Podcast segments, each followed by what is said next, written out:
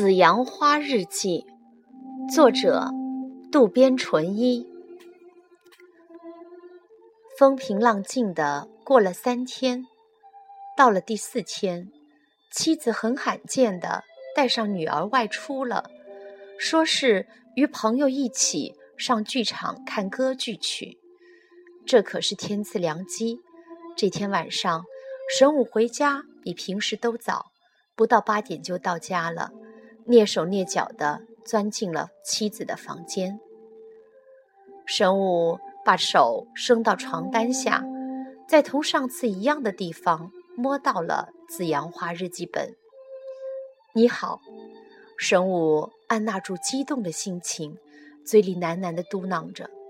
在这里，他无法使自己镇静下来，还是像上次一样回到了自己的房间，和平常一样。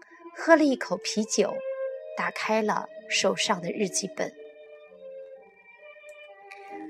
八月十一日，星期五，二十二点十分，我们前拽后推的，终于将一直在打退堂鼓的丈夫带到了冲绳。出发之前，丈夫曾恐吓我们说会有台风，可是这里晴空万里。气温在摄氏三十度以上，在机场，我刚找到自己的行李，丈夫一看到就说：“我来拿。”就从我手上把旅行箱抢了过去。女儿说：“爸爸真了不起，他从前从来没帮我拿过行李，今天却这么温柔，可真有点让人恶心。”是啊。今天早上，他还帮我把家里的垃圾扔到外面去了。以前他是最讨厌扔垃圾的了，我央求他去扔，他都不干，说什么让邻居看到了多丢人。昨天晚上很晚才回家，虽说没在外面喝醉，但是他肯定是与那个女人惜别了，虽说只是很短暂的几天。那样说来，他是把这次旅行当作忏悔之旅了吧？如果是那样的话，这倒是一次机会。不过千万不能大意，我得盯住了。他或许会给那个小狐狸精买什么礼物呢？那时候我也趁机要他给我买一个纪念品，看他还能拒绝吗？我们预定的。是最高层两间连在一起的套房，面向大海。服务生将两张房卡交给了丈夫。谢谢，丈夫随口说了一句，然后将其中的一张房卡顺手就递给了泰。嘿，这是你和夏美的。就在这一瞬间，我毫不犹豫地从泰手里一把将房卡夺了过来。不行，泰。你不是和爸爸在一起的吗？对吧，夏美？我又趁势征得了女儿的同意。对对，女人就应该和女人在一起嘛。听女儿这么一说，丈夫像被霜打的茄子，一下子蔫了。房卡被我抢走后，丈夫无可奈何地说：“哎，我好不容易才有个与妈妈单独在一起的机会呢。”刚说到一半，就被女儿打断了。爸爸，你别这么恶心好吗？女儿冷冰冰地看着爸爸。哎，你说什么呀？那么，爸爸和夏美一起睡吧。丈夫边说着，边很高兴地去拽女儿的手。讨厌，放开！女儿简直感到好像碰了什么肮脏东西一样，一把将丈夫的手甩开。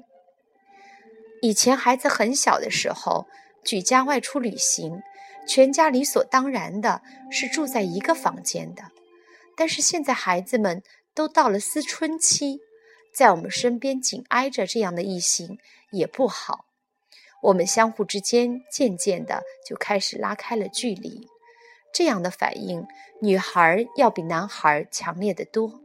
随着女儿的渐渐长大，她开始产生一种洁癖。也许是对父亲萌生了厌恶感吧。其实小时候，女儿是很喜欢和父亲一起洗澡的。到了小学四年级的春天时，有一天，她突然说：“我绝对不喜欢和爸爸一起洗澡。”但是丈夫却一点都不知道，还是像往常一样和女儿嬉闹。也许是女儿觉得和爸爸嬉笑太乏味，有点难以忍受吧。唉，妻子可真是冷酷无情啊！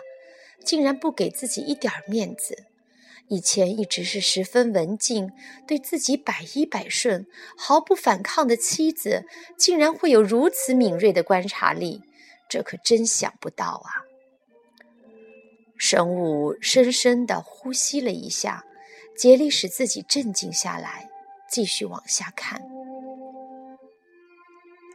莫不是丈夫得不到妻子的爱，只好那样装出一副求女儿欢心的样子来让我看。再加上女儿也渐渐的开始疏远他了，他才跑到别的女人那儿去吗？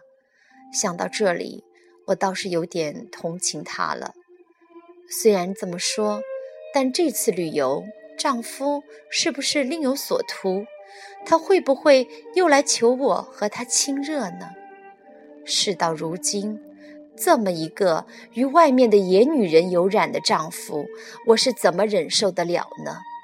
用女儿的话来讲，就是太令人恶心了。确实如此，最近妻子根本不愿意与自己做爱，还说什么太令人恶心，这是什么意思？天下哪有这种妻子，在日记中对自己的丈夫写下这样的话语？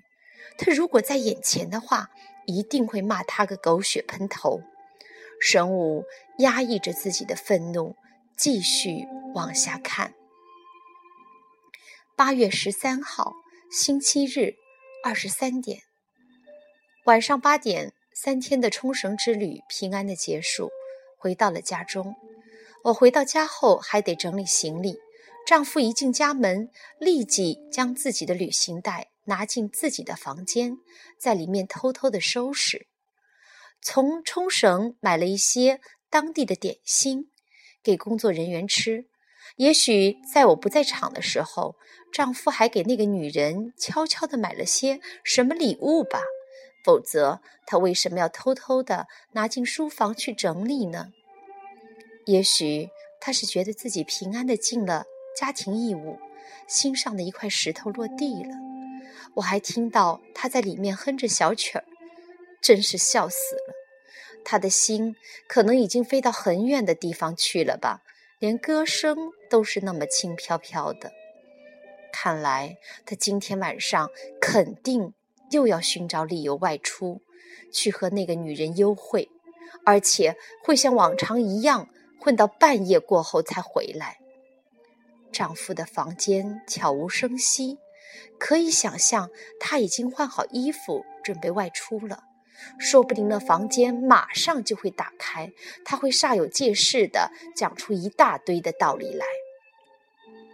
我不能就这么袖手旁观，必须先下手为强。找什么理由才能留住他呢？越想越坐立不安。无论如何都得想办法拖住他。可是怎么才能找到借口呢？就在这时，突然太走过来问我：“妈，我有点肚子痛，有没有药？”我脑子里一闪，有了，就是他。不要紧吧？我来叫爸爸，你赶紧躺到沙发上休息一会儿。我故意说的很严重，然后吧嗒吧嗒的把拖鞋踩得震天响，走到丈夫的书房前敲他的门，刚敲了一下。门就从里面开了，丈夫伸出头来。他爹，太叫肚子痛，你赶紧给他看一下吧。我是故意装出一副紧张的样子，但是他看来比我还要紧张。不知为何，他赶紧将打开的手机盖合上，慌慌张张的塞进裤子的口袋后，急忙从我边上挤过，向客厅走去。我的预料一点不错，丈夫肯定是在书房里给那个女人发短信，想到那副嘴脸，就令我心中怒火燃烧。今天晚上我就要使坏，就不让他去，就看他怎么办。我满脑子都是这样的念头。丈夫被我叫出来后，单腿跪在客厅的地上，用手指摁住儿子的肚子，说：“没事儿，有点轻度的消化不良，马上就会好的。”听他这么一说，儿子立即站了起来，朝自己的房间走去了。但是我并不就此罢休，好像痛得很厉害，会不会是盲肠炎呢？会不会是在旅途中吃坏了肚子？我又更进一步说，半夜里会发烧吗？丈夫显得半是惊讶的样子，坐在沙发上，一边拼命地摇着头回答道：“不会，不会的。”突然，丈夫好像想起了什么似的，噌的一下子站了起来，说：“你那么不放心，我就去医院取点助消化的药来。”反正正好也要到医院去做明天的准备工作的，看来还是被妻子看穿了。生物看着日记，脑子里泛起了从冲绳回来的那天晚上与妻子争吵的情景。我怒不可遏，儿子正在肚子疼，他却不管不顾的一定要出去，这样的丈夫太自私了。你现在到医院去干嘛呀？他有个习惯，与他面对面谈话时，他要是做了坏事，就会将脸转过去。大家推选我当医生会的会计，我要早点把账结清，公布出来，到冲绳去旅游，把这事儿给拖下来了。今天刚回来，已经很累了，非得今天去吗？不去不行。今晚做不出来就来不及了。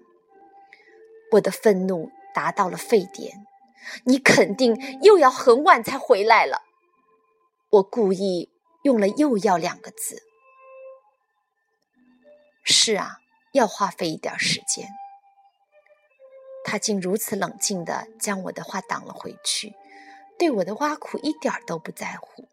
看来他是铁了心了，今晚是非去不可的了。不过我也不是那么好糊弄的。那么澡也不在家里洗了？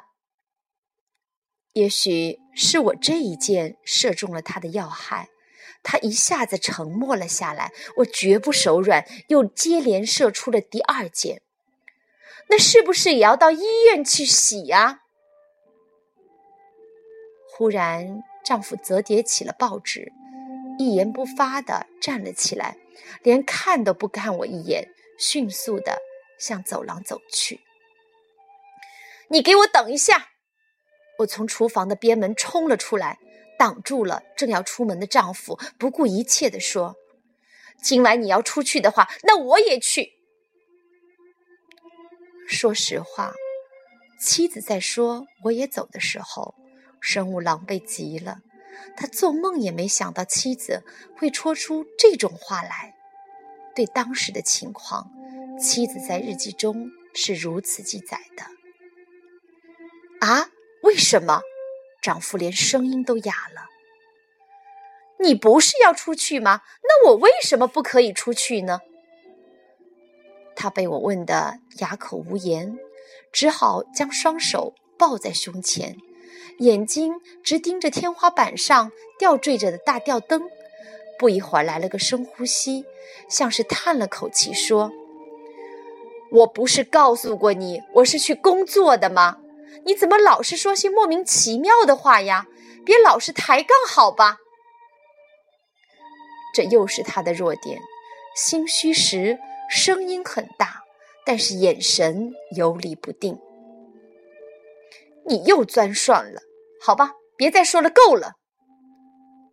真是，丈夫看来是忍无可忍了，只好狠狠心咂了咂嘴，回到自己书房去了。没过几分钟，他又重重的拉开大门走了出去。他难道就那么要到那个女人那儿去吗？扔下自己正在肚子疼的儿子不管，与自己的妻子争吵到这种程度，他还是执意要去。既然如此，就让他去吧。毫无疑问，他肯定知道自己的花心已经被我看穿了。对的，不管你伪装的如何巧妙，我都能看穿。神武的视线不由自主的从日记本上移开。闭目养神起来，真没想到那天的事情被他写得如此的一清二楚。妻子的推测完全是正确的，不过那天可能也只有那样了。那天晚上大家都很累，谁都不想动了。在这样的情况下，自己连休息的功夫都没有，还要去医院工作。换成别人的话，谁都会觉得很辛苦，肯定会同情的。自己就是按照这种想法来安排自己的行动的。但是，妻子为什么会看穿，认为这是谎言呢？我可觉得这几乎是天衣无缝了。说不定妻子有特异功能，第六感特别发达。听说女人的第六感本来就很发达，但不管怎么说，妻子是太敏锐了。唉，早该如此，自己应该和迟钝些的女人结婚才好。不过世上哪有什么后悔药呢？